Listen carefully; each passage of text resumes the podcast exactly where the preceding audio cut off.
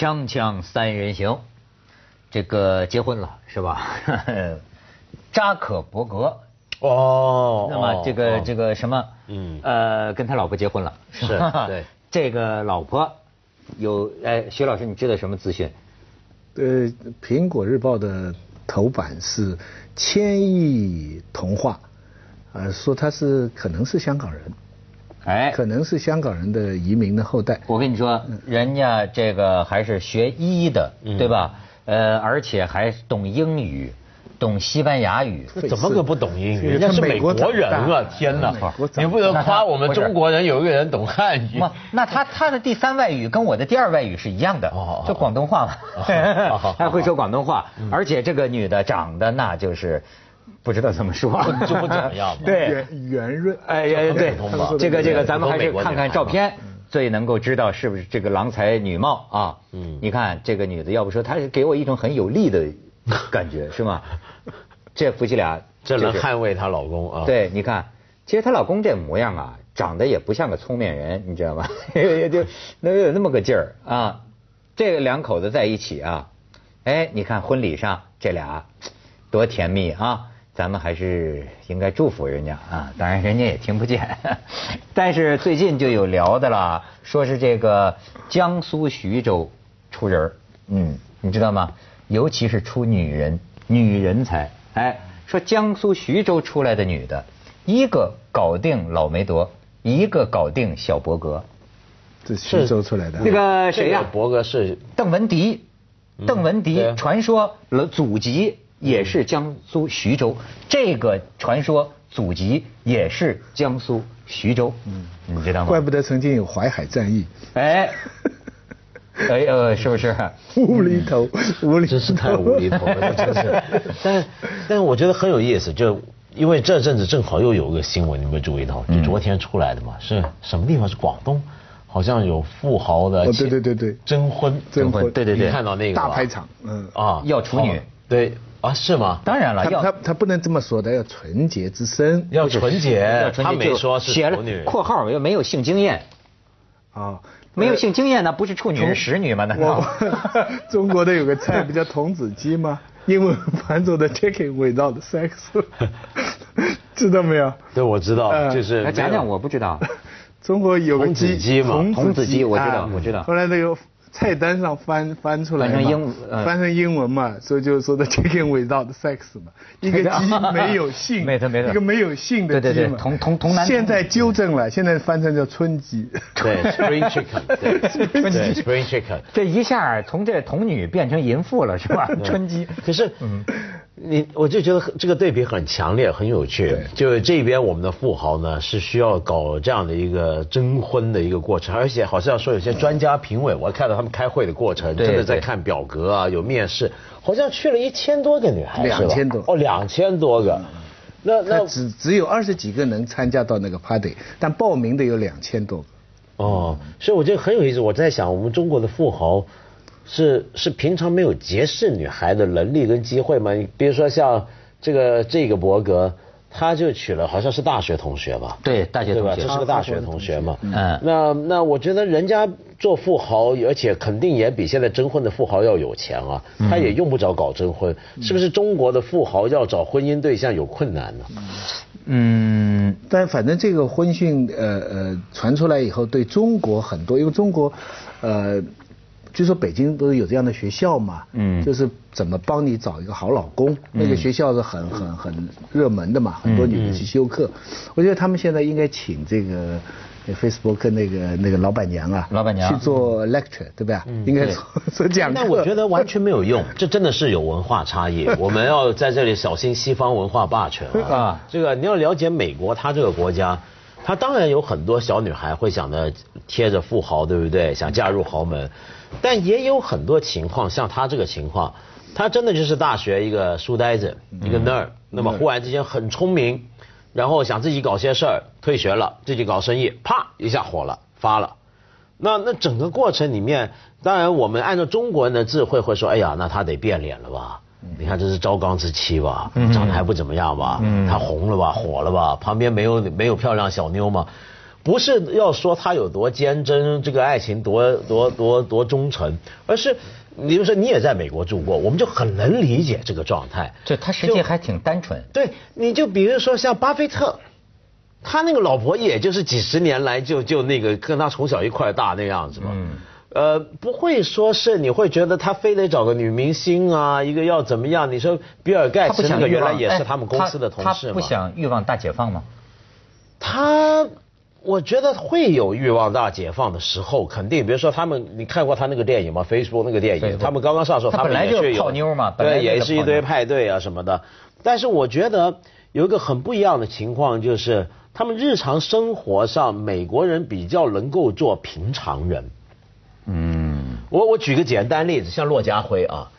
中国现在很多人说骆家辉作秀嘛，对不对？好像前阵子好像是北京一份报纸，还你记不记得这事儿？说这个骆家辉，你别装了，你有本事你公布财产。其实美国官员早就都公布了财产嘛。其实你我很多在美国住过的朋友，或者是比如说一些美国朋友，他们就完全不觉得那怎么能叫装？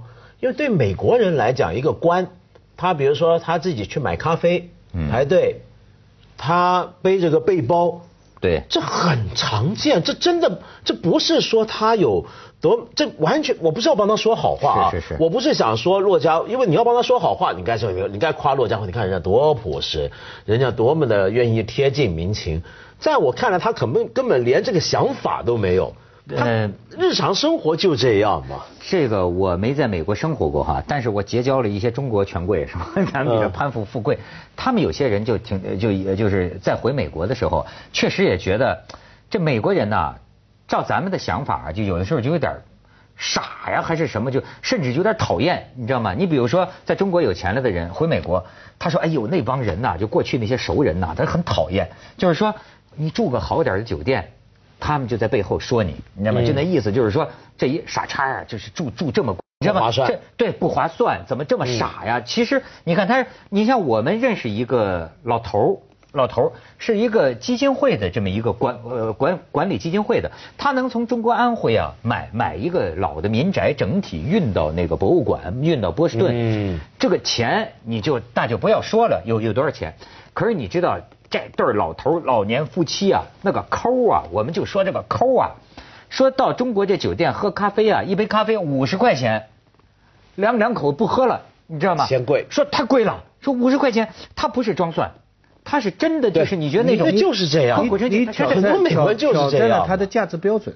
对啊，他不是不管我有没有钱，不管我没有钱，而且他觉得离谱嘛，咖啡不该卖这么贵。对，我遇过太多这样的美国人，所以我包括甚至我认识过一些美国的一些过去一些也是议员啊什么，那那那在在我们的标准来讲都叫达官贵人，他就是背着个包啊，他就是背一个包骑个脚踏车上哪玩，那那也没什么了不起。我我有呃几千万上亿是一回事。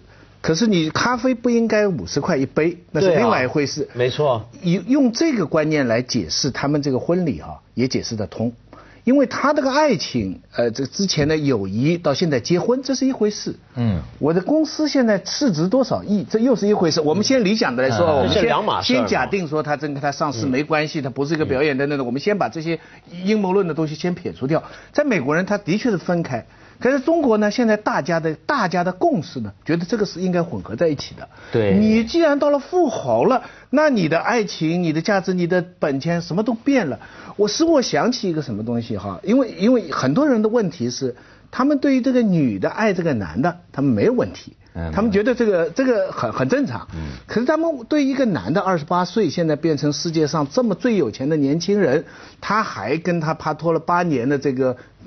按按按我们旁旁边人看的话，好像其貌也不扬那个女的结婚，这个好像回到我以前说过的一句话，爱就是旁人看着吃亏，你自己觉得占便宜，对不对？这个就是这么一回事。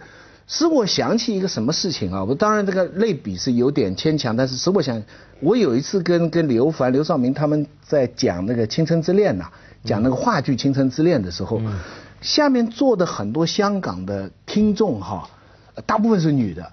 他们的问题都是这样，他们说范柳园喜欢白流苏哈，哦不，白流苏喜欢范柳园，我们都明白。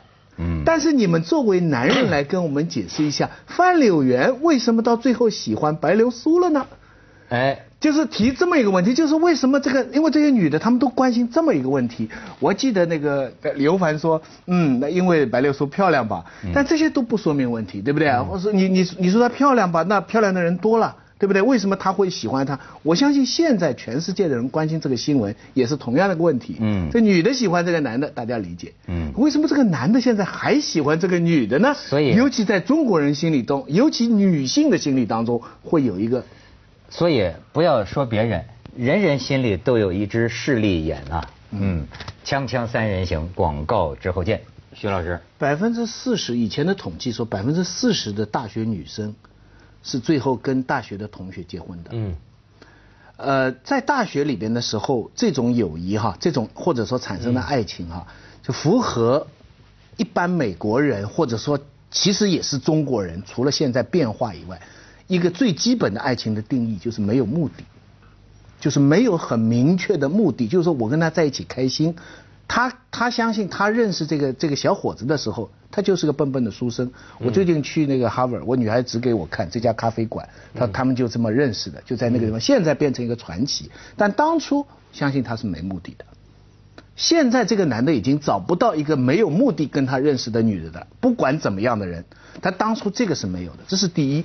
我们从旁旁人来分析他哈，作为一个男。第二，他们在一起七八年，他整个 Facebook 从酝酿、创办很多很多事情，他们都是一起做的。嗯他们他们不是生意上的合伙人，他们就是志同道合的朋友。嗯，这也是男女在一起的非常重要的基础啊。对对啊你两个人一起做一个事情，你我们以前讲过，你最重要的是什么？是相貌吗？对是财产吗？是什么？别都不是，而是你们一起做过的事情。嗯只要你回首，你觉得我们一起做过的没有百分之一百是开心的。但是要是开心的好的事情多过不好的事情，这个就是非常难得的一个事情，难得。对不对？所以，所以我我想讲，其实美国不一定都是像我们说的都能这样嗯啊，当然也有各种各样的情况。但我刚刚说不是想帮美国说美国文化好怎么样，我就说他们就是那样。嗯但反过来呢？我也不是要说中国富豪都都都多多多多都多多毛病像嫖客但起码我觉得这几个想要这样子征婚，或者这几天也常听到富豪征婚这些消息，我在好奇的就是他为什么要征婚？就好像似乎他生命之中没有机机会得到过像你刚才形容那种爱情，在他少年时代、青年时代，他没有认识过一个女人是，呃，毫无目的的跟他在一块，嗯，哪怕然后他们一起共同做一些对，共同做过什么事？他没有过一个很单纯的一个跟异性之间的友谊发展成的爱情吗？那我就一直在想这个问题，我想不懂，因为你如果真的要这么征婚，你列各种条件，在我来讲，这比较像是配种。就假如说你今天是要从优生学的角度考虑，我将来的儿子孙子怎么样，我真要配出一个优良品种，哦，那我完全懂。是但这就不是爱情嘛？对，是我我觉得我就是你，我觉得你所说的哈，是从这个好的地方去理解。我呢，以小人之心度君子之腹啊，我觉得就说这玩意儿就是一个增加选择几率。他现在有钱了，我可以，你知道吗？有的时候这帮小农意识的，你知道吗？他会觉着，哎，我要就什么生活当中随意接触的。他可能不是第一流的女的，你看，他把女的呀也分了品级。所谓品级，就是一些硬条件，呃，当然学历也是，比如说性格温不温柔啊，学历有多高啊，长得有多漂亮啊，体型怎么样啊，皮肤怎么样啊，家庭怎么样？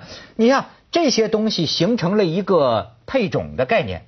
那么我有了一百九十亿美元以后，我周围真正能遭遇的人，也许只有五十个女的。这个小范围，我恐怕找不到人类里边第一流的女的吧。所以呢，我可以征婚嘛。征婚我用另一种方式，就像选美一样，我可以选出最好的种。可是这样子啊，你有没有想过，他也排除掉了一些女性。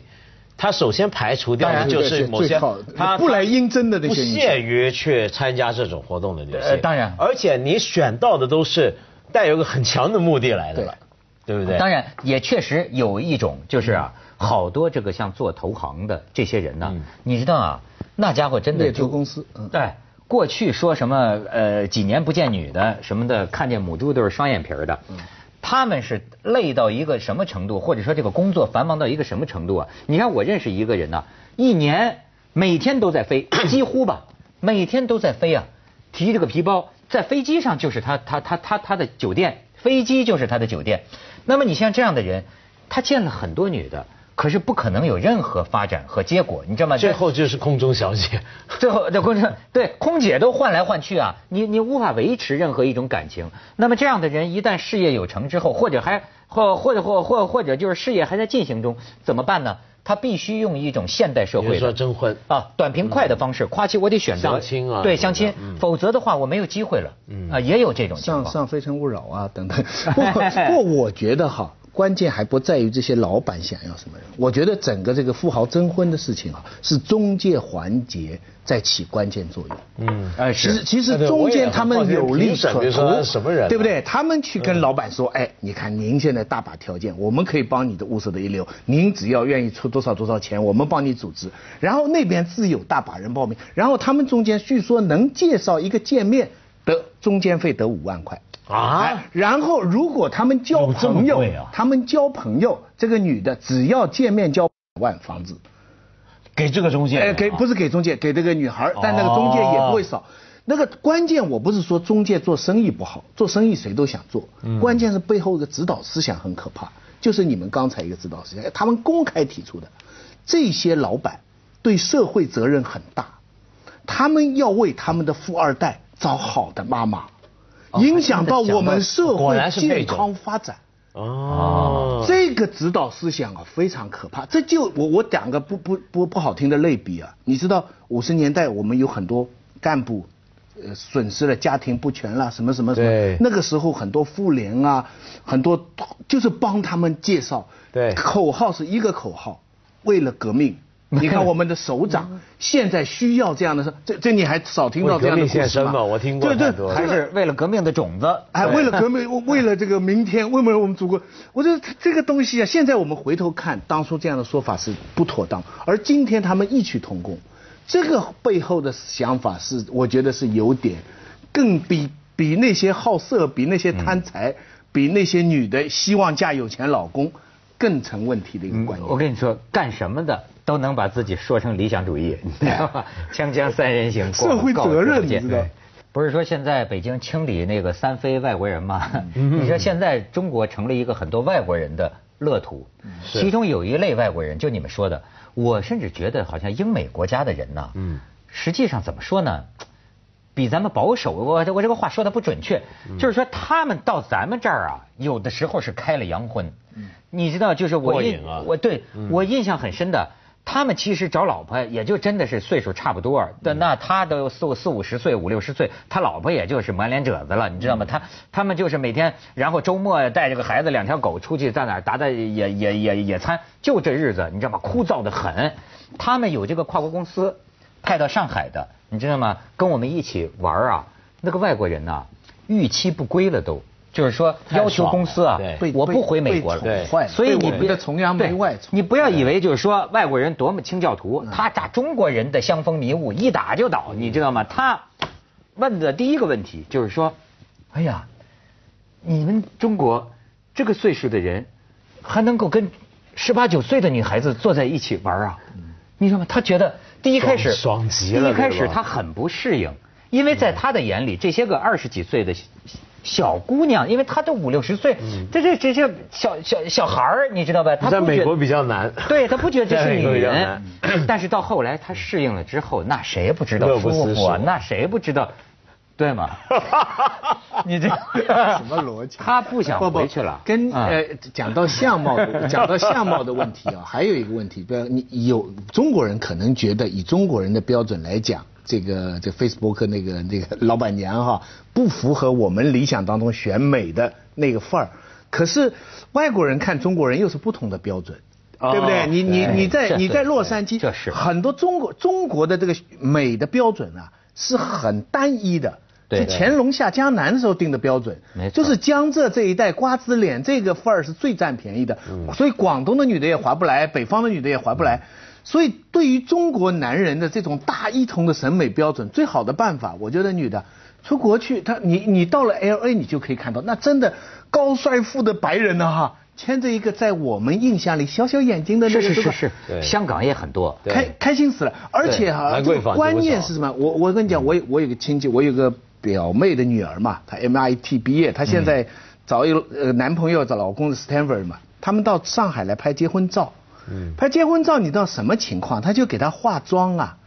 后来那个女的才发现，因为她其实在美国长大，她对中国也不了解。后来她总结个规律了，她说他们化妆啊，他们来了都不看我，就说我的男朋友好看，然后千方百计要把我化成他的样子。啊，你明白没有？就是要把他皮肤要搞白，啊呃眼眼眼要要，就是说千方，你们为什么要把我变成她的样子呢？这他作为一个在美国长大的一个一个华裔的女孩，就提这么个简称。可是上海的化妆师是觉得这样才好看，洋气啊！哎，这叫洋气，以洋为美，而反而这个洋人他并不觉得。他觉得他这个老婆很很好看，我觉得这里解释了很多美学的这个多元化的美学标准，其实对一个社会是健康的，对不对？没错，所以增加流通啊，女人全有救了，对吗？